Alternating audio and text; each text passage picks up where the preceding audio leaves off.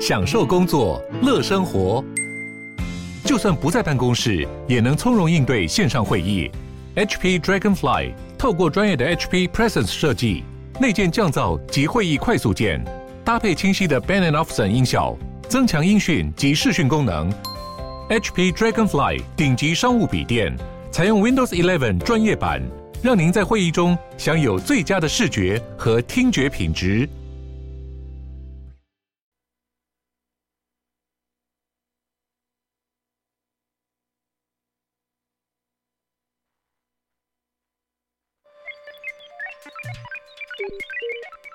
在哪里？你在世界的哪里？台湾又在世界的哪里？男生看世界，带你掌握脉动，看清局势，找到相对位置，定位自己的坐标。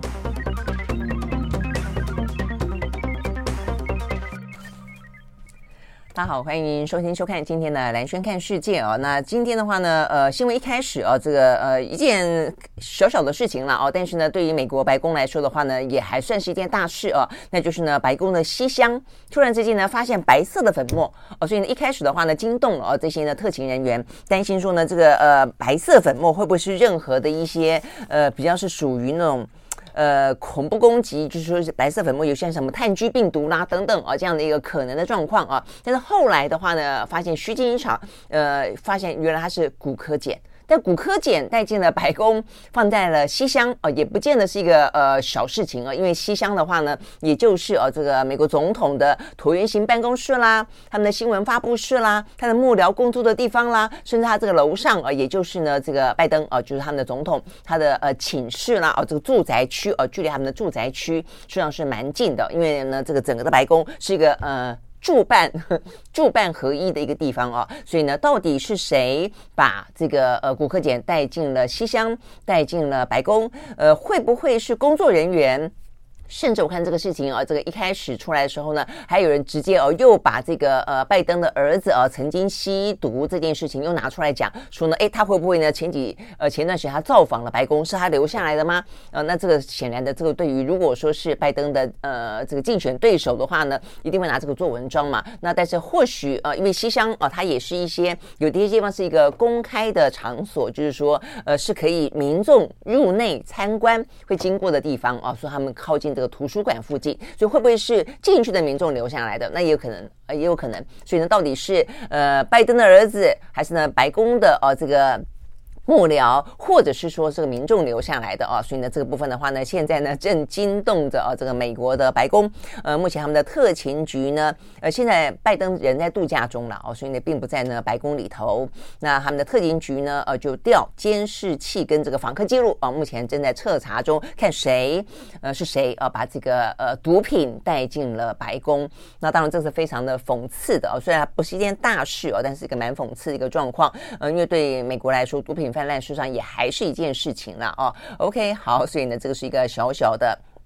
呃，插曲啊，这个发发生自啊这个美国。好，那在今天啊，这个整个的国际舞台上面，当然哦，也还是呢美中之间啊这个相关的话题是最热的啊。那美中当然非常的广泛啊。这个在昨天啊才登场的，事实上呢是以中国为主的啊。那他这个上海合作组织啊的年会，那这次呢话是在印度啊这个举行。所以前一天我们曾经讲到过说，呃，这个嗯，包括习近平，包括普京，包括的这个印度的。的总理呃莫迪，他们会在视讯的呃这个画面当中会面。那对于呃这个各自来说的话，它它都有各自的重要性啊。我想呢，对于主办方呃这个印度莫迪来说的话呢，他才去美国进行了一次呢非常的收获丰硕的访问。那也展现出来他目前在这样的个变动的世界局势当中，他要凸显出来印度啊这个在印太地区的一个重要性来说，他其实选择的是一个亲美哦，因为它更近的部分的话呢，跟中国有一些领土当中。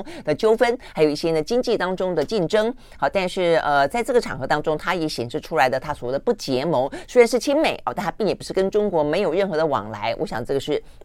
印度哦，对他们来说办呃举办啊这个活动本身可以彰显的跟要彰显的他这个外交当中政治当中的意义啊。那对于这个习近平来说的话呢，当然啊这个对他来说的话，他是一个结合啊这个在整个印太地区更多的盟友在里头，他再次的推销了一带一路。呃，在这个过程当中，他再次的抨击了全球的霸权主义啊。那当然暗指的就是美国了啊。所以这个部分对于习近平来说非常清楚的，他在第三任期当中，他呃就是用。一个更强硬的立场，是跟美国之间啊，就是说不再吞呃吞忍啊，他实际上是用一个希望一个平等的一个尊严的方式啊，呃，甚至去挑战啊，这个虽然他嘴巴说没有了哦，但是他就是在区域当中啊，这个甚至是跨出区域，在全球啊里头呢，他要扮演一个呃崛起中大国的角色。我想这个不对习近平来说，这样的一个场合，呃，包括这个。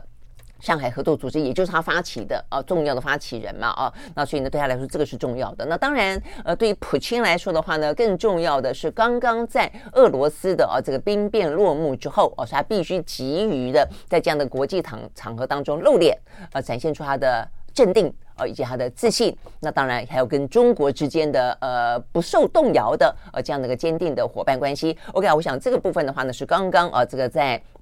昨天啊，这个在国际舞台上面呢，中日印啊，这个秀出来的这样的一个呃，算是区域当中重要的一个年会啊，呃，呈现出来的一个局面。那但是呢，同这个时间呢，就是中国大陆他们正在想办法啊，这个串联巩固啊，它的这个印太当中的角色。同时，他也迎来了在今天，他将要迎来了美国的财政部长叶伦。好，那我想这个就今天来说的话呢，会是今天啊，这个大家关注的美中之间的大事啊，那就是美中之间直接。接的啊，有交锋，呃，其他的部分可能是美国哦，这个中国各自巩固啊，但是这件事情的话呢，会是呃这个直接的呃互动，但这个直接互动当中有个非常非常重要的背景啊，它可能比起呢。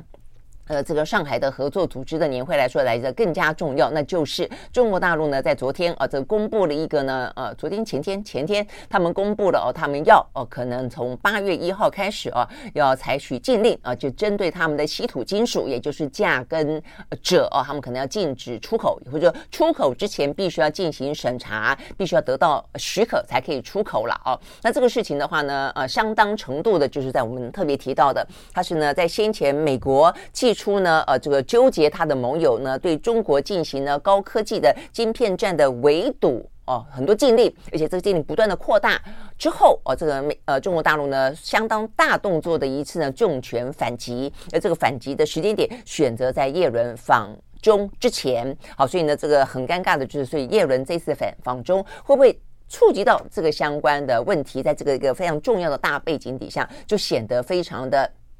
重要且且棘手了啦啊，所以这也无怪乎呃，在这个之前，我们看到呢，美国的呃这个白宫哦发言人也好，在今天呢，大部分的美国的媒体也好呢，呃访问了一些美国啊不具名的啊这些国务院的官员也好，都提到了对于这一次耶伦的访中行，并不抱太大的期待，也不奢望有太多的突破啊，就只是维持一个维持一个呃，这个至少是一个基础上的呃，彼此间是有沟通的，是有往来的，或许没有办法呢降低。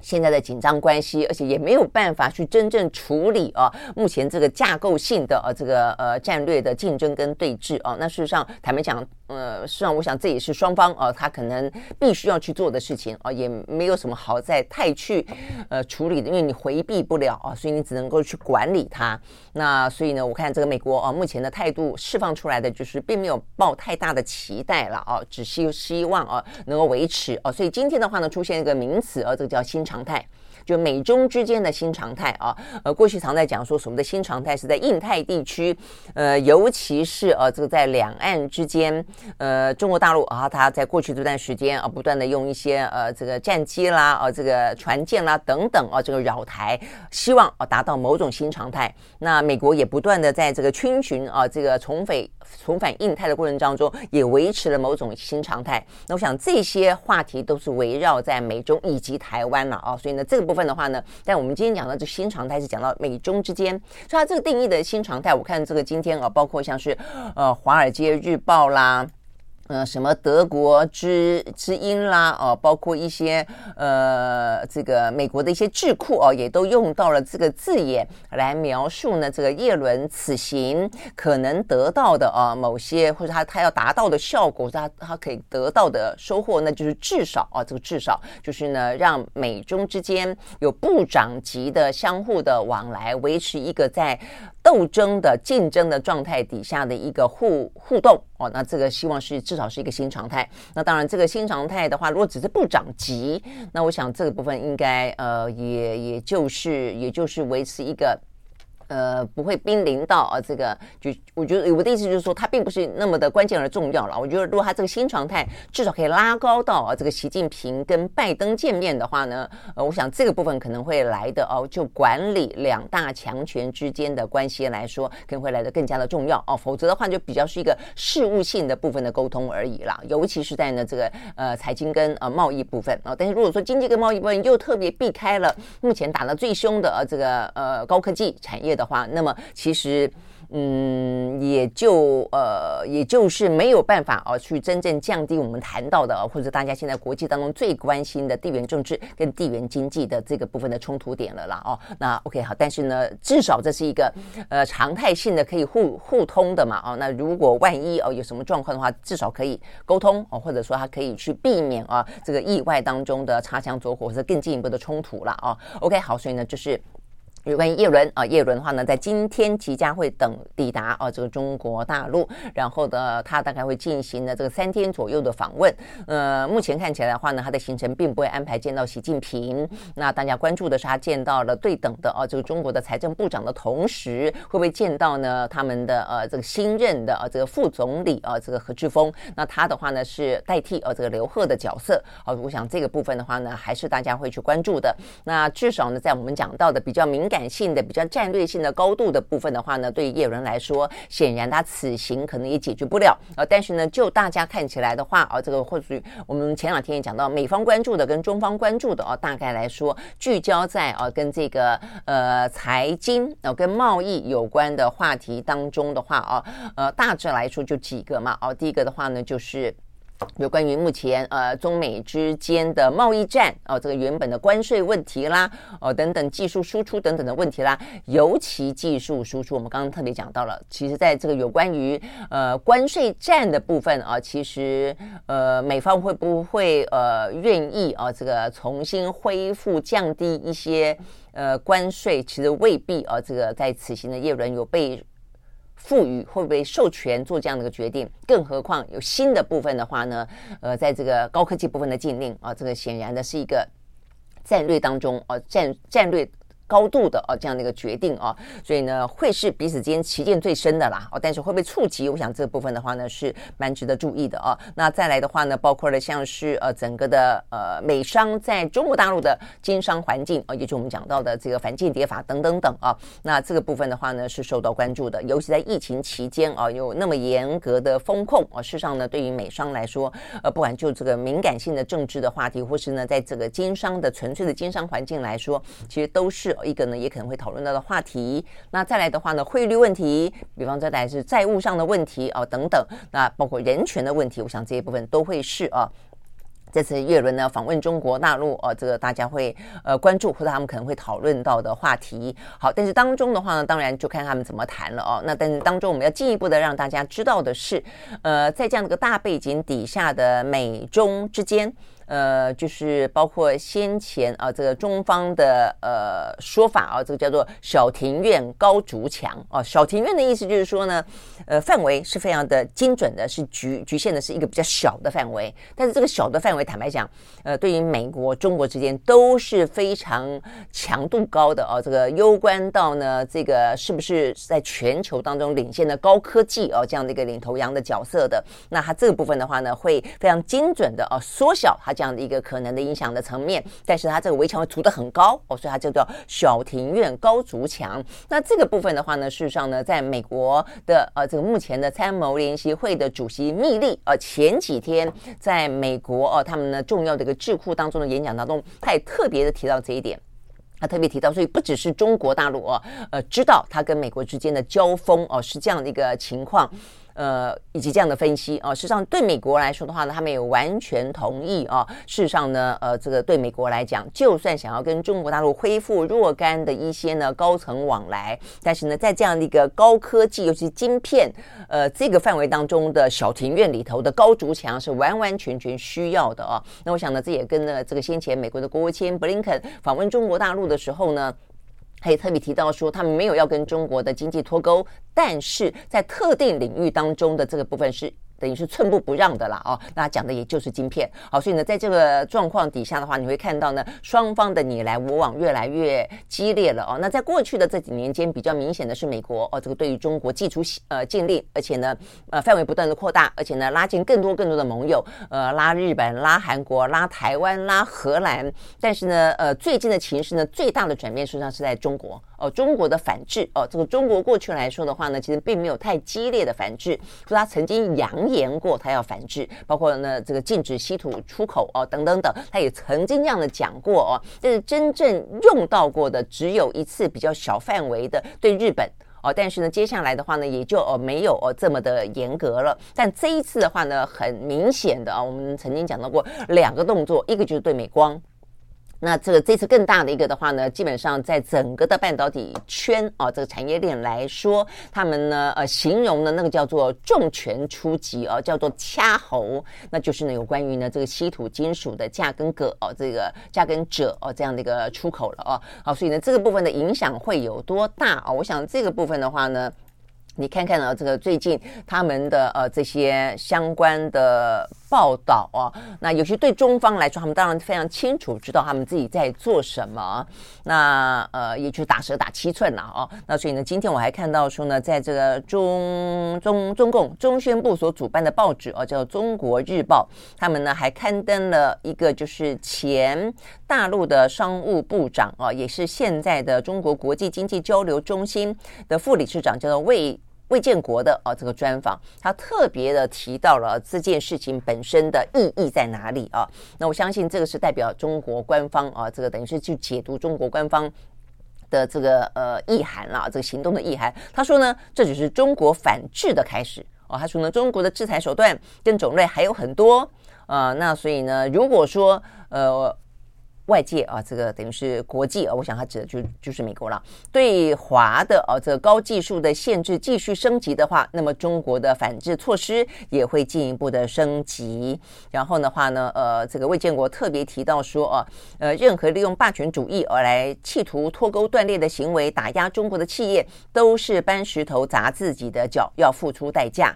啊，所以呢，他也讲到说，这个部分啊，这个这一次从八月一号开始，对于价跟者相关呃物物资啊，它这个出口的管制是经过深思熟虑的重拳出击。我想这几句话非常重要，就它也不是一次一呃莽撞行行动哦，也不是冲动的行动，是深思熟虑的哦。所以我想他深思熟虑了很长的一段时间了哦，就过去不断的。忍着嘛，哦，因为美国对于呃中国的禁令的行动，其实不只是一次，也不只是最近的哦。那我想，呃，对于中国来说，不断的去盘算，而、去评估，那什么时间点要不要，那有呃，祭出什么样程度的反制啊？所以显然的，他确实是一个深思熟虑的重拳出击。他说呢，呃，这个出击不但能够打得某些国家慌，还会打得某些国家疼。哦，所以呢，嗯，显然的这一次啊，他可能不出招也就罢了，一出招的话呢，就要让你觉得痛哦。所以呢，这个部分的话呢，是呃，这个中国的啊，这个前商务部的副部长他的说法啊。那当然，呃，其他除了他之外了啊，这个中国的中国大陆的《环球时报》也说啊，这一次呢，采取这样的一个管制措施，呃，显示出来的是要告诉美国跟他的盟友，你们对于中国大陆所寄出的禁令。呃，事实上呢，那么多的啊部分是一次的误判啊。他说呢，呃，中国大陆啊，这个多年以来以牺牲环境为代价开发自己的稀土资源来供应呢全球的半导体产业链。他说呢，如果说呢美国呢对我们呢呃跟盟友对我们不断的打击，那我们干嘛牺牲自己的环境呢？我们现在中国大陆也是一个泱泱大国啊。哦，我们也在考虑我们的环境是不是要呃那么多，因为这这开采这些呃这个稀土事实上也造成相当大的一个环境当中的破坏了。我想他们的呃潜台词就是说呢，我们在这个时间点上，大家都在谈永续，大家都在谈呃环保，大家都在呃想办法降低污染。那我们也要啊，那我们可以不要开采那么多啊。那我们提供给你们那么多，你们现在呢不但呃这个不 appreciate，你们甚至反过来说要呃限制我们的呃这个半导体的产业的发展等等啊。所以呢。呃，我想他的 OS 这样的意思就是说，言下之意就是所以啊，所以如果说你们要这样子来钳制哦我们的半导体发展的话，那我们就不提供我们的这些关键的呃半导体的材料出口给你们，看你们怎么办啊？所以呢，这是环球时报的说法啦啊，所以呢，他就说呢，我们为什么不能够这样子做出必要调整呢？我们为什么不能够采取更谨慎的态度，来让我们的经济发展跟我们的环境要付出的代价维持某种平衡呢？啊，所以呢，我想他这个话里面带有相当程度的呃威胁的啊，这个恫吓的意味了哦。那 OK，那但是当然，他要不要这样的做？我觉得这部分的话呢，在八月一号开始，大家可以来看一看啊。因为呢，就像是美国他们所谓的呃这个进行，你要得到许可才可以出口，但是你会发现呢，有一些特例，有一些后门啊，比方说他让。呃，台积电呃还可以在呢南京啊、呃、这个设厂，它让三星、呃、有些部分的话呢，呃可以呃有一些些呢比较有具有弹性的部分，所以就是它的许可许可呢是呃有条件式的许可，不大方向来说没变，呃还是一样啊，就是要去围堵中国大陆，所以对中国大陆来说也是一样，它八月一号开始呢审查这些稀土呢这些价跟者能不能够出口，那它可以审查可以。也可以审查，不可以哦，所以我想这个部分的话呢，可能就会呃这个关乎接下来美中之间啊，这个美国的一些相关的回应，以及中国决定要把这个掐喉术掐到多紧啊。好，那这个部分的话呢，我们就要来看看呢，到底这个价跟者，对于西方世界国家来看的话呢，能够有多大的伤害啊？那我们刚刚讲到的是呃，中国官方哦，他们比较在战略部分他们的态度。那事实上呢，呃，选择价跟者这两件事，呃，这这。两个啊，这个关键材料，当然就因为它具有了相当重要的在半导体产业链当中的材料来源的重要关键性了啊。好，这边我们看到的是 Bloomberg 的报道啊，他说呢，呃，这个价跟者事实上是关键原料啊，它在电动车、国防工业跟显示器啊的领域都是具有重要的地位的，影响层面非常的广啊，甚至呢，卫星所需要用到的太阳能的电池也需要用到者。好，那所以呢，目前看起来的话啊，他说呢，呃，鍺是呃最广泛的第一代的啊这个半导体的主要原料。那呃，所以呢，微电子产业啦、资讯产业都用得到。但是在第二代、第三代的半导体的话呢，比较多的都会用到镓啊，所以它主要的是使用在呢通讯产业啊。那意思就是说，半导体产业实际上还有一代、两代、三代嘛。哦，那以前的话呢。就是呃资讯啦、呃，这个资通讯产业用的比较多。那现在更多的是通讯，更多的是呃可能 AI 哦、呃，更多的是可能的卫星哦、所以呢，它其实有不断的啊，这个有更多的产业半导体它的应用。那这个应用的话呢，用到的呃不是者就是镓哦。那所以呢，它就算啊这个比例当中跟哪一种哦、啊、这个金属用的多有在改变，但整体来看的话呢，这两大呃这个稀土金属的。呃，供应来源都是中国大陆。好，所以呢，这个部分的话呢，我们看到这个欧盟他们的一些相关的研究啊，说呢，中国呢在呃价部分贡献了百分之九十四，哦，在鍺部分贡献了百分之八十三的产量。好，所以呢，呃，这个部分呢，是我们看到这个呃 Bloomberg 的报道啊，还有这个欧盟的数字。那另外的话，我看到这个路透社的报道啊，他也特别提到说呢，呃，这个是他们。引引用了这个中国的全球矿业协会会长啊的的分析啊，他就说呢，中国会选择这两个呃稀土稀土金属来进行呢限制出口啊，不意外，因为它就是最关键，它就是美国贸易封锁当中的弱点啊，因为它就是非常重要的呃原料。那呃，但是我觉得蛮有意思的啊，你去听他的分析，他的说法就是说呢，其实这个稀土并不是没有替代性。哦，就是说，其实很多的国家也有。我我看这个在第一天我们讲到的这个相关的讯息当中，就有特别提到，像除了中国大陆来说的话呢，像是美国啦、韩国啦、日本啦、呃、俄罗斯、乌克兰等等啊，他们包括像加拿大啊，他们也都有啊这个相关的出产，但是他们的产品啊，他们的产出没那么大的原因在于说，就是我们刚才讲到中国他们他们在说的啦，因为你挖采这些矿藏，事实上呢，你对自己本身啊，这个也是也是有些牺牲的，就是你要付出代价的。那对很多的先进国家来说的话呢，他们如果说在市场当中有得买现成的便宜的，那干嘛要付出自己的环境环境破坏的代价呢？甚至先用别人的嘛。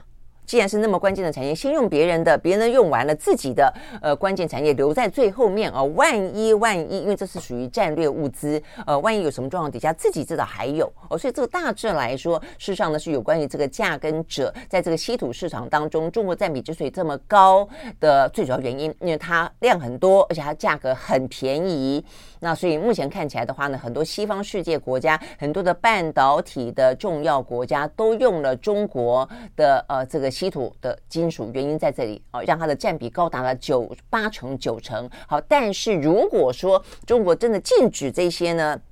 呃，这个稀土的金属出口的话，其实它并不是没有替代的产品。就是这些国家，我们刚刚讲了那么多的国家，包括美国，他们可以自己生产，就是他请他的盟友帮忙来生产，只是说价格就会比较高，而且呢，时间来说的话呢，也没有办法一下子就可以取代啊市场当中的供应量。大概来说是这个样，就是说它有一个时间上的问题，另一个金钱价格上的问题了啊。那所以呢，既然这个金属并不是特别的稀有。呃，所以呢，也不是真的说，呃，完完全全没有办法。去替代，那当然中国大陆应该也知道这一点哦，所以呢，整个来看的话呢，显然他今天做出这个动作，所谓的重拳反击，警告的意味，我认为呢会高过于其他。我先警告你，我觉得我可以这样子做。那呃，如果你真的要你自己呃，你就你对我还要这样子步步进逼的话，那没关系，你就自己去生产你自己的好了。那而且我还有很多招，我们刚才不是讲了哦，他们的前商务部长也。来来说哦，他也说了，我们不是只有这个而已，我们还有很多招可以出啊。所以呢，你呃短期之间很快的啊受到了影响，市场一片的混乱啊，所以很多事情都要重新呃去呃生产也好，价格你要可能付出更大的成本的代价也好。但是你好不容易调试完了，我可以再出一招哦。所以呢，我想这个部分的话呢，呃，中国大陆的战略性啊，那个战术告诉你的就是说，我目前采取的态度是，我已经不打算逆来顺受了啊。对于呢，这个美国纠结他的盟友，对于中国的高科技以及所谓的晶片战争，呃，不断的绵密的出拳进行限缩。目前看起来，中国大陆呢，它已经。呃，采取了呃，显然他所谓的深思熟虑后啊，他们会呃会有的一些手段了哦。那这个手段目前看起来，呃，警告意味浓。八月一号开始开始可以去看看啊，他这样的一个警告的同时，他落实到呃这个出口禁令的时候呢，到什么样的程度啊？是真的那么的严，还是会稍微的松？那我想就是端看啊这段时间啊中美之间的互动了哦。好，所以呢这个部分的话呢。看到的是，呃，这个就是目前西方世界国家啊的一些分析啊，以及呢，目前看起来对于这个半导体的产业链当中实质可能会造成的影响，大概是这个样子。所以啊，所以目前看起来的话呢，当呃中国大陆前天呃一说了这个相关可能的禁令之后，我们看到的话啊，这个在市场上面，欧洲、美国跟日本啊等地的买家询价的要求暴增。哦，然后的话呢，但是因为他们说，就算可以得到批准出口，要赶在八月一号以前赶快出口啊！哦，他说，但是问题是你要加订单的话呢，要两个月的时间哦，所以目前看起来的话呢，很可能哦，就是说。就就尽快要下订单了啦，就下订单，然后看看可不可以赶在说，呃，这个就算是八月一号禁止，可能还会有两个时，就是就这段时间我先下了订单，未来还可以慢慢出，还还可以陆续出口啊，那去尽量的囤货哦。大概来说，目前的话呢，确实在市场当中啊，呃，已经有这样的一个呃反应了啊，所以呢，也显然的显示出来，呃，即便我们刚刚讲到了，就是说它所谓的掐喉，它掐的程度啊，并不是说呢。完完全全会断绝市场当中的供应来源，但是因为它需要时间、需要价格的问题，也因此其实呢，确实造成了市场当中的恐慌啊。那呃，这个部分的话呢，我想这个就是他们必须要去呃，这个去应应啊，然后呢，就是最大的代价就是会成本提高，要寻找新的呃供应商。哦等等啊，虽然不是完完全全的会失去供应来源。好，那但是呢，我们刚刚就讲了，这个中国能够出的招也很多哦，所以呢，美中之间啊，目前看起来的话呢，呃，属于这个小庭院高筑墙，精准打击啊，或者精准互打。我觉得目前这样的一个态势啊，这个在美中之间越来越清晰了啊，所以其他地方看起来，呃，能够互动啊，然后维持一个新常态啊，大概来说是一个斗而不破的局面。但是要斗的这个范围，目前看起来斗的程度越来越激烈，而且采取的手段也越来越积极。我想这个部分的话呢，是哦，我们看到呢，在叶伦访中啊这样的大背景下哦，所以呢，难怪啊，他此行呢任务艰巨。那呃，这对美方来说，当然也不到不抱太多的期待啊，只要见了面就好了啊。OK，好，那只是说呢，当然这个见了面之后啊，至少呢，在这个所谓的新常态当中，可不可以把这个范围拉高到啊，把这个层级拉高到我刚刚说的啊，这个是领袖啊峰会啊，就是习近平跟拜登见面，我相信当然也还是啊这个有意义的一个可能的发展啦。OK，好，所以呢，我们看到呢，这个在中美之间的呃斗。与不破这个事情啊，真的已经越来越往啊这个两个很不同的啊这个呃态势去发展了啊。这个斗的是斗得越凶，那能够和的话呢，希望能够和的层面层级越高，大概来说是这个样子。OK，好，所以呢就是。有关于呃这个部分，所以我们也今天看到，除了叶伦啊，这个已经要准备出访中国大陆之外，针对啊这个中国大陆限制啊这个晶片的关键材料出口这件事情，美国方面啊也开口了啊，这个美国的国务院啊，这个等于是商务部的发言人表示，美国坚决反对。呃，中国大陆这项出口管制，这一定会这样讲的了哦。但他下面一句说，他们呢将会跟伙伴、跟他们的盟友呢来积极协商解决这个问题。好，所以显然这个问题真的还蛮棘手的。我们刚刚讲到市场上面现在询价的人越来越多了，那实际上不只是美国有反应哦，欧盟也有反应了哦，表达强烈的呃关切。那德国的经济部长哈伯克也说啊，这个部分的话呢。只要任何的扩大管制哦，都会产生问题，就对于这个产业链都会产生问题。所以呢，确实啊，这个如中国大陆所预期的会慌啊，有些国家甚至会觉得会疼。那我想这是他们希望达到的目的。好，所以呢，这个是有关于啊，这个中美之间在这样那个呃以牙还牙、以眼还眼啊，这个在高科技产业部分的晶片战争的战火越来越炽烈。那也有人在这样的一个呃气氛底下，我在今天访问中国大陆，会展开什么样的中美对话？我们就来接着看。好，那除了这个之外的话呢，另外一个关心的焦点呢是比较是区域性的了哦，那就是呃福岛它的核废水的排放啊、哦。那因为呢，在我们昨天讲到了哦，这个国际能源总署的署长呢还特别飞到了日本，然后呢也正式开了一个记者会，呃，等于是替日本的呃这个核废水的排放背书。但他的说法是我没有要替他背书哦，只是说呃。你找不到别的方法啊，就是说这是日本做的决定，那我们只是来看看啊，它到底是不是符合国际的标准？呢所以目前看起来的话呢，是符合的啊，所以呢。呃，这个日本政府哦说最快的话，在八月份开始啊就要开始进行排放了。那比较值得关心的当然是啊邻国之间。所以我刚刚讲为什么讲区域性啊？呃，这件事情对于台湾来说就没有什么好去跟随啊。这个什么欧美国家，因为对于欧美国家来说的话呢，可能更遥远哦，因为因为还有一个地理上的问题。那当然你会说这海水会会飘啊，是会飘哦，但是对他们来说相对来说也还是远啊。所以我觉得对于台湾来说应该有自己的主张了哦。那事实上呢，在呃，日本呃的附近的几个邻国，包括韩国，包括了日呃中国，目前都采取一个比较呃这个呃不同程度的啊这个反对的态度。我们讲到连日本自己本身的渔民也都是啊，那这个呃依照反对的程度，最反对最烈的是中国大陆啊，那所以中国大陆从头到尾都在。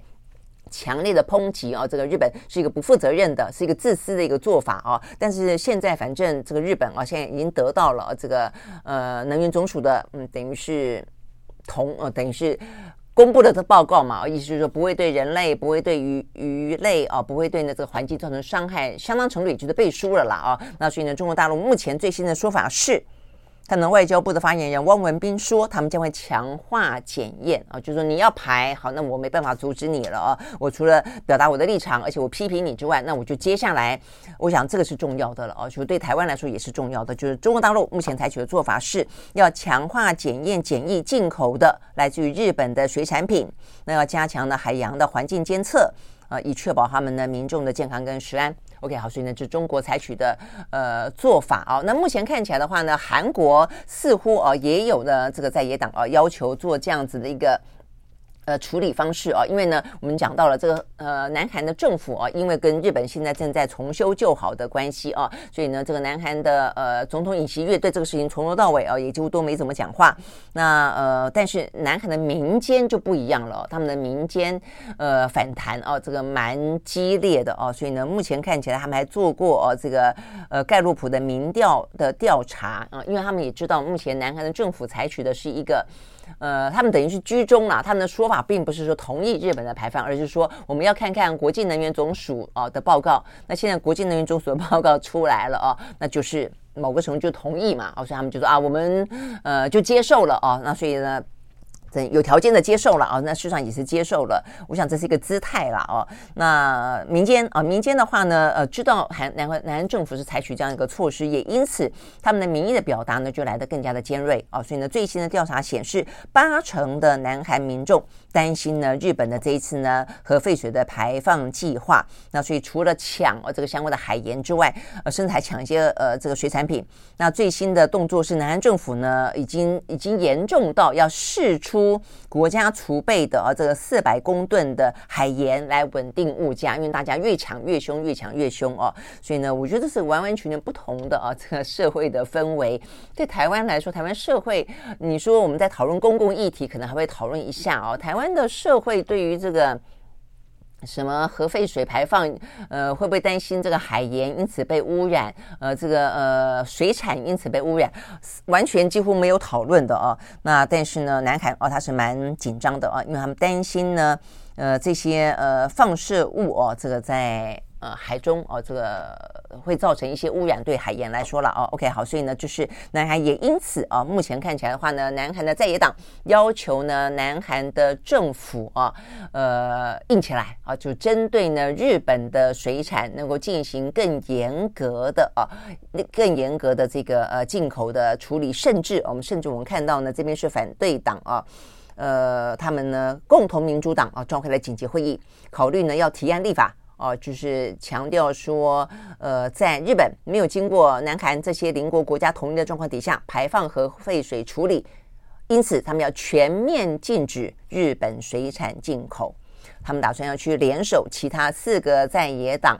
组成反对核处理水入海的国际呃国会议员的组织来。进行相关的行动的展开，OK，好，所以呢，这个韩国的动作都也还蛮大的哦。那对台湾来说的话呢，好，我们已经在第一关有关于这个核废水的排放这件事情，我们的呃原子能总署啦，我们的政府基本上都已经呃等于就已经先先先放手了啦。哦。但是呢，在嗯、水产品的进口呢。这部分的话呢，基本你没有办法去影响、去改变、去阻阻挡了它的呃决策的形成，但你可不可以哦用这个呃加强检验的方式来保护我们的安全跟健康呢？我想这个部分的话，对台湾的政府来说哦，呃，就是另外一个哦，这个应该要做这另外一个阶段的事情了啦哦，就是但是我们连核食呃就是福岛的一些其他的食品啊，基本上来说呃。这个民进党政府也都是不断的哦，就是基本上就是可以哦同意他们进来了哦，所以呢，到底这部分会不会有一些呃手段或者强化检验？我想这部分的话呢，坦白讲，呃，我觉得民进党政府应该不会有什么作为啦啊。但是就科学论、科学学，我就我就应该这样讲哦，就是说目前我们不知道啊，到底呢对于这个呃污染哦跟这样这个辐射的影响跟累积会到什么程度啊？所以至少。我觉得应该要定出一些标准，而这个标准的话呢，在这个事情八月份啊，如果他们要排放入海的话呢，呃，在这个尤其是排放入海之后的这个呃一开始的这个阶段，应该要特别的去强化或者会去定清楚这样的一些呃标准啊，才可以让啊稳定民心嘛，也让这些呃渔民，也让这个消费者能有更清楚的哦一些呃指示，或者呢能有更清楚的一些安全当中的呃这些。等于是安心吧，安心指数啊。那事实上，我们看到呢，呃，这个国际能源总署啊，这个葛罗西，他即便啊，他们公布的报告等于是某个程度的呃背书了日本啊，他们呃的核废水的排放，但是呢，他也说，他说他们会在啊这个日本设一个办公室，来长期追踪啊日本这个排放核废水啊这样子的一个行动，因为他这个排放核废核废水要排放三十年。哦，因为他们呃已经累积了非常多，目前来看他们都一桶一桶这样装嘛，哦，那目前看起来他们所设置的这些储存槽，在明年哦大概就会满了，所以他们必须必须要去处理哦，所以他们也就是这是他们的理由啦，也因此他们就必须要去稀释啊，稀释了之后呢排放入水呃入海，那所以呢这个能源总署说他们能够做的事情就是呢在日本的设置办公室，长期去追踪，一直到它排光。储存槽内最后一滴核污水为止哦，所以听起来的话呢，是要负起某种呃责任去监督日本的核废水的排放了哦，但是嗯。就是你到底啊，这个到底核废水里面的污染物啊，核辐辐射物它的累积，我觉得现在你去看它的那个含量确实是很低啊。我们昨天有讲到四十分之一啊，跟大家呃认为说可能会伤害到人体健康，或者危害到这个鱼类或是环境的这个污染的程度是四四分之一，所以你稀释到很很低很低。但是四十分之一、四十分之一又四十分之一，它累积下去之后。会不会啊有任何的一些不一样的结果？我想这个是大家的担忧了啊。OK，好，所以呢这部分部分啊是有关于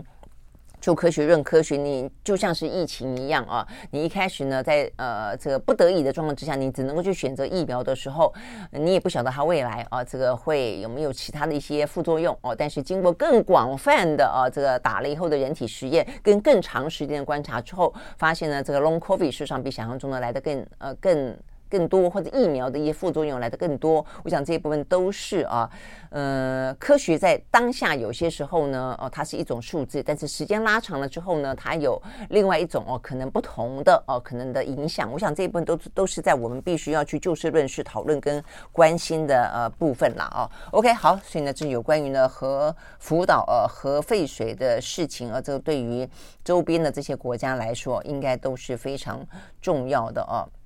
好，所以呢，这个包括中国大陆的呃国务院总理李强，昨天呢，呃会见了这个日本的啊这个叫做国际贸易促进协会的呃会长河野洋平啊，他们也谈到了一些。呃，蛮多话题的啦，哦，那也当然也就包括了我们刚才讲到的这个呃核废水的一些问题，也谈到了这个呃半导体啊，这个他们加入呃等于跟美国一起呢，呃等于是呃钳制中国大陆的问题等等等啊，那都在讨论的范围之内啊。不过目前呃基本上对中国大陆来说的话呢，它就是一个呃这个。广就想办法啊，去突破美国跟他盟友之间的啊这样的一个围中阵营啊，所以呢，其实呃相当程度他也必须跟日本啊、韩国等等保持一些关系了啊，所以呢，所有的啊这些问题当中都是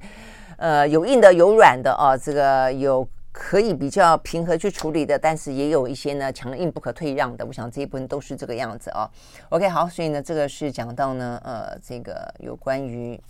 嗯，日本啊，哈，最近的一些状况。那最后呢，呃，回过头来啊，看台湾在美中之间啊，事实上我们刚刚讲到了这个小庭院呢高筑墙，但是在这个小庭院之外的话呢，看到美中之间的话是很愿意啊，这个共同去管管理啊一些呢分歧点的，包括台湾。哦，所以呢，这段时间你会发现呢，有一段时间啊，这个美国不断的啊，这个祭出各个方哎什么呃，不管是国会议员来访来台访问啦，或者一些什么呃这个台旅法啦，哦什么样的法法令等等等啊，就是不断的拿台湾为为筹码去啊这个刺激呃这个中国大陆。但但最近这段时间啊，包括军售，那但这段时间的话呢，看起来似乎啊变得比较缓和一些些了啊。那呃某个程度对于台湾来看的话呢，你很明显看得到。到，呃，对于赖清德呃，就是民进党接下来总统候选人赖清德，他曾经有过的务实台独工作者这样的一个说法呢，连美国都保持了若干的疑虑啊，所以呢，呃，相当程度的也让赖清德必须要让他的呃这个嗯两岸政策。往中间靠拢啊，那这样的一个状况其实呢蛮微妙的哦，所以你会发现，其实所有的状况，我们先讲一个比较大的哦，就是我觉得对美国来说啦，就它的不管台湾的角色的扮演啊，要尖锐一点，呃，要缓和一点，是一个大豪猪还是一个小刺猬，其实都看你美国的利益哦。所以呢，在前段时间显显显显然的，美国呢把这个台湾装扮成一个大豪猪哦，非常的啊这个。张牙舞爪，诶，但是现在来看的话呢，呃，虽然没有完完全全变得很温驯哦，但是变得一个小刺猬啊。那为什么呢？因为他的总统大选啊，他要去展现出一个呢，基本上来说，美国的民意并没有打算要为台湾哦，台海如果发生战争，付出出兵。或者过大的代价，我想这是很明显的事情。那所以呢，呃，某个程度来说，台海的和平跟维持现状，哎，突然之间变成了现在呢，美台之间啊，这个最主要的一个呃基调了哦。那 OK，所以这个部分呢，话我们要讲的就是哦，除了呢这个赖清德先前从这个呃呃抗中保台变成了和平保台之后呢，最新消息，呃，赖清德呢他很特别的哦，他投书。《华尔街日报》，我想这个虽然是一个小动作，只是一个投书啊，但我想它背后的一个政治意涵实际上是还蛮大的啊。嗯，他投书，因为他不是对台湾人说，他是对外国人说，对老美说啊。所以呢，显然的，我想这个背景很重要的一个讯息是，他知道啊，美国呢有相当程度的依赖论。就是说，他们对于赖清德并不是那么的信任，呃，尤其对于这样的一个比较，呃，他们认为的担心的这么一个激进的务实的台独工作者，会不会因此导致了啊，这个台海之间更加的紧绷，甚至呢有冲突，或者呢有更进一步的引战的可能性，要必须让美国付出代价。那我想这个部分的话呢，是啊，这个赖清德。他可能要去投书，呃，这个《华尔街日报》非常重要的原因之一吧。那另外一个当然就是出口转内销了啊，呃，这个是台湾的政治人物，尤其民进党政府非常非常啊这个擅长的，就是他会呃投书国际啊，然后的话呢，呃，让国在国际掀起啊一个讨论，然后回到呃。台湾啊，那对台湾来说，因为总是啊，呃，就是我们就是我们的文化真的是比较浅碟啦，哦，所以你会经常受到西方啊这个舆论的一些影响跟主导啊。OK，好，所以呢，但是我认为啊，这个赖清德这次的投书本身啊，这个出口转内销之外，我认为他要去说服让老美放心的啊，这个目的可能来得更明确，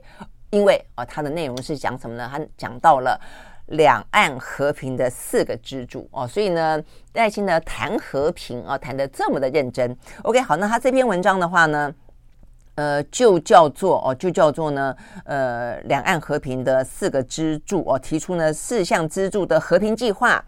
然后呢，呃，哪四个支柱可以确保台海和平呢？他说呢，要强化台湾的威慑能力哦，就是你要先就以战呃以战逼和的意思啦。哦，就是说也不能讲逼和，就是说你至少要呃维持一个自我防御能力，然后呢，吓阻对方不敢动武，那所以就换来和平嘛，是这个意思哦。那所以呢，呃，强化台湾的威慑能力，呃，基本上美国啊，这个不断的卖台湾啊这些。呃，武器，他的说法也是这个样子，就是不断的要去呃武装台湾的目的是要让中国大陆不敢动，不敢动手哦。那某个程度当然也是哦，但是我想这个是赖清德放在第一个啊，也告诉你就我不是用一个呃。呃，纯粹放弃一切的方式哦，来跟你谋求和平。我是要呃强化我们的威慑能力。好，第二个建构经济安全，第三个与全球的民主国家建立伙伴关系，第四个的话呢，务实一致的支持两岸现状。好，我觉得中间的话呢，呃，这个有有有两个关，有两个重要的呃呃它的内涵了。好，我想最重要一个当然就是支持两岸维持现状。呃，因为过去的，因为如果台独就是改变现状哦，所以他他他就说我是要。维持现状，但是他的说法是务实一致的支持两岸现状啊，其实并没有一致啊，因为你以前 你以前呢，其实并不主张两岸啊这个维持现状，你是主张呃台独啊，只是说他可能是比较早以前他在当立委的时候，当国大的时候啊，那他最近这这些年越来越有越有有要挑战大位的时候，他就已经改变说法了啦哦。那这是我想，这是他要真真正要讲的重点，就是我是啊这个支持两岸维持现状的。呃，但是呢，他另外一个和平的方法就是说呢，我要。呃，这跟全球民主国家呢建立伙伴关系，就交更多的朋友啦。意思说，万一万一有不和平的呃势头出来的时候，至少我有很多朋友哦，那很多朋友可以来帮忙我。我觉得这点是对的啊。但是哦，但是我认为呢，其实民进党政府最糟糕的一件事情就是说，你都说你是要广泛交朋友，但实际上你交的最主要的一个朋友就是美国，而且呢，基本上也不是交朋友。我觉得基本上你就是当小老弟。就是你基本上就是亦步亦趋的跟着美国的政策走，这点是很糟糕的啊！如果可以如你所说的，呃，是跟大家交朋友，建立大家的伙伴关系，那不太一样哦。你说，哎，没有啊，我们我们也跟很多其他的国家哦，似乎也有往来，而且其他的国家呢，也是跟台湾啊有一些往来的，但是不一样啊。很多其他国家的话呢，其实也是为了他们国家的呃自己国内的政治，因此呢来台湾打卡。我觉得这是不一样的哦，还是要获取他们自己的本身的政治利益。我觉得这是不一样的。第二个，很多其他国家来台湾，基本上来说，我们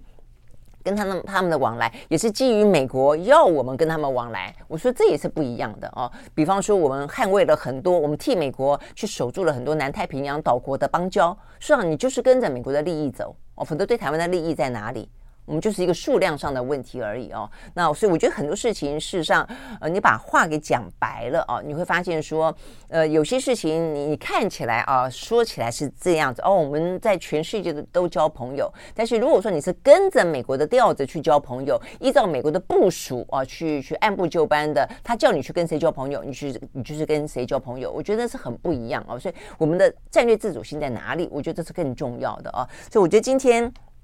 赖清德啊，他去投书美美国这个《华尔街日报》啊，他当然讲讲不少话了，因为他是一篇蛮长的文章啊，他就强调说呢，呃，他是呃要和平的，而且和平有四项支柱，然后的话呢，呃，他的两岸政策是务实且一致的，然后呢，他甚至有一句话啊，他说呢，他永远不会排除在不设前提的状况底下，基于对等跟尊严来进行对话。哦，这个也听起来很重要。就像他先前，呃，到台大的政大，他突然之间在学生的提问底下，呃，他就说：“哎，你你觉得你你想呃跟谁对话见面？你最想跟谁见面？”他说：“我想跟习近平见面。”哦，所以似乎哎丢出来一个这非常呃一个不经意的地方。啊、然后很随意的提一下，哎，好像就凸显出来一个，他其实并没有啊，事实上是冰封两岸，而是呢有意思要跟对岸啊这个进行对话。但是我觉得这种话听起来，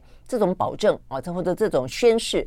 我觉得太廉价了啊。就你今天可以说啊，我要对话啊，我要跟习近平对话，那我也想要跟习近平对话，我也要想要跟拜登对话。但是我们要问的是，因为你是你是要选总统的人啊。你你想要对话，你有没有能力对话？他要不要跟你对话？就你想要跟他对话，他要不要跟你对话？那你如果说你你说我今天想要跟他对话，我就能够对话，那你要创造条件呢？我今天不认识拜登，我怎么跟他对话？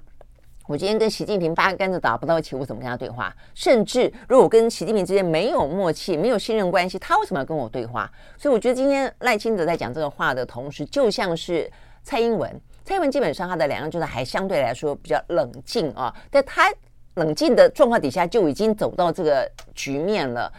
我觉得关键点啊，其实是在过度亲美啊，就过度的呃依照美国的利益以及美国的政策来走，所以才会走到这种局面了啊。那重点我要讲的是，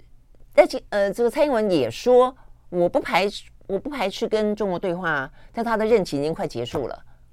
七年过都快八年了，有对话吗？没有啊，没有啊。而且因为你跟美国的亦步亦趋，你完全依照美国的利益去走，也因此现在的两岸关系这么的尖锐、呃。所以如果今天赖清德他以为哦、他靠他的一篇投一篇投书可以让大家就相信说，哦，你是要维持两岸的现状的，然后你不是只交美国这个朋友的，然后呢，你甚至可以跟这个习近平进行对话。怎么进行对话？我觉得，我就说你的步骤在哪里，你的做法在哪里？哦，这个不东西不是说说而已哦。今天你要对话，有非常多的一些条件跟氛围必须被创造，而你如果没有创造出这样一个氛围跟条件之前，我觉得你说可能可以进行对话，你说可以维持现状，那就是骗选票嘛啊！所以我觉得这是在今天啊，这个有关于赖清德他蛮重要的一个啊，这个投书《华尔街日报》，呃，这个也显示出来，就是说在现在的选举当中，我觉得今年的选举啊，就是明年的选举了啊，呃，目前的选情越来越乱啊，真的是越来越乱啊，呃，不只是嗯。非绿阵营看起来很乱啊！现在呢，呃，消息当中不但不但是呃、啊，这侯友谊呢持续性的稳定的呃殿后，然后呢，柯文哲啊，目前看起来呃他的民调呃。第二或者甚至有第一的，那再加上郭台铭哦，可能呢要独立参选啊的呃几率看起来越来越浓。我这部分已经让整个的非绿阵营啊，我们现在在讲到说台湾的选举今年看起来很可能会三足鼎立，现在已经不止了，现在是非绿阵营就已经三足鼎立了啊，这个情势很很清楚。如果这个状况继续下去的话呢，就一定是赖清德当选，我觉得没有任何的呃悬念啊。好，所以呢这个非绿阵营就已经那么的复杂了啊。现在的话呢，在赖清的这部分的话呢，看起来，呃，他的幸运点只在于菲律阵营有这么多人要参选，否则的话，事实上呢，美国对他并不是那么的放心。然后的话呢，他现在看起来他也没有太让人家眼睛一亮啊，呃的这个嗯点，不管是他的个人特质或者他的目前啊这些呃准备好的一些国政的方向了啊。那所以呢，在我看起来，我觉得赖清德的选举啊，呃。真正要论他的选情啊，如果说啊，这个他的对手不是要这么多的话啊，基本上来说，他的问题真的是还蛮大的哦。就是包括了呃，美国对他的可能不信任，更不用说中国对他也不信任。再来的话呢，就是目前民进党的政绩啊，这个这么的糟，呃，但是他现在的的状况，像如果说把这个在野的状况加进来的话，坦白讲，他这个选举太好打了，他只要坐在那个地方，像打地鼠一样。谁呢？太太太突出了，我就敲他敲他一下。谁呢？太低了，我就把他拉一下。因为对他来说，只要在野阵营里面每一个人的支持度都差不多，那就叫三分天下。如果是两个人，也叫做两分天下。所以只要是两分天下、三分天下，他就注定赢。所以呢，不能够有谁太出来，因为太出来之后呢，就容易气饱。比方说呢，侯友谊哦。一开始的话呢，很高，那看起来的话呢，柯文哲显然就会被气爆。现在看起来柯文哲越来越高，那如果柯文哲万一万一到最终大家也认清了局势，目的如果只是要下架民进党，就决定